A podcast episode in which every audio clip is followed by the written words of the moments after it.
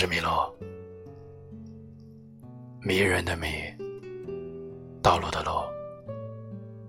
你可以在微信公众号搜索“迷路的诗人”，用文字还有声音陪你成长。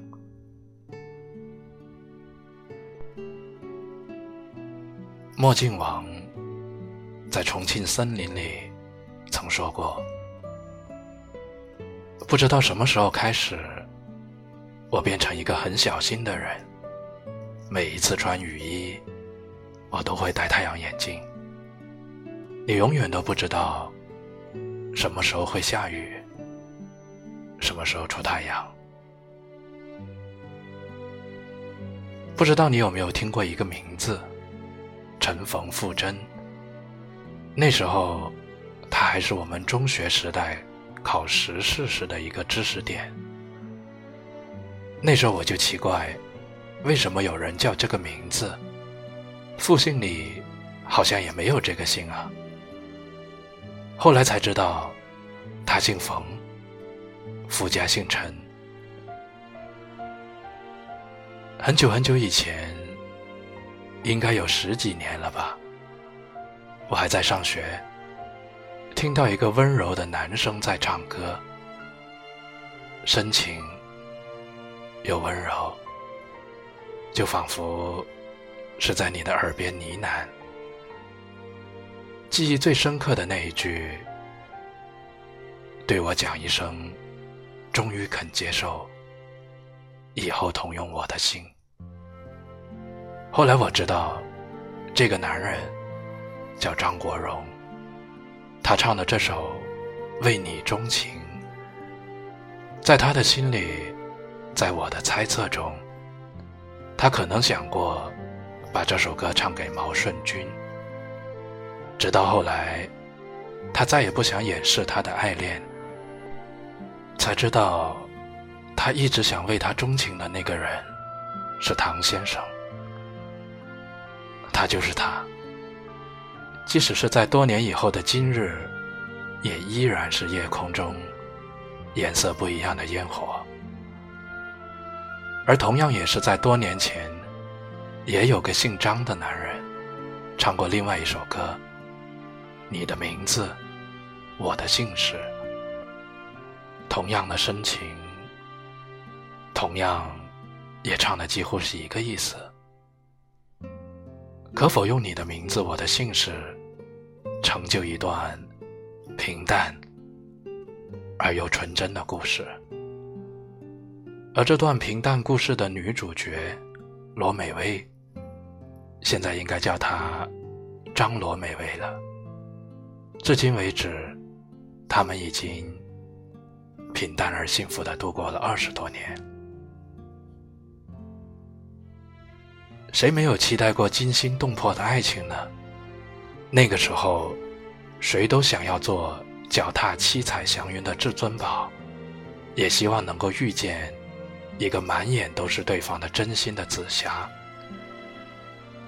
在电影《前任三》里面，那个至尊宝的情节，相信不仅仅是我们八零后这一批人的情怀，也是很多九零后。甚至零零后们的爱情期盼。上学的时候，永远学不完的课程，永远修不够的学分，永远做不完的 presentation，仿佛就是两个人相爱路上的牛魔王，等待着彼此一个一个的去打败。后来是什么成为了两人之间的牛魔王呢？我们快毕业了，你的工作找的怎么样了？你愿意和我一起到我出生的城市工作吗？你要不要陪我去见见我的父母？要不要提前准备一下见面的礼物？嘿，你觉得毕业以后我们是否应该马上就结婚？然后生孩子，我先出去工作，你继续在学校准备考研，放心，暂时的异地也就几个月的时间。嘿，我不抗争了，我父母不同意，你也没办法给我想要的生活。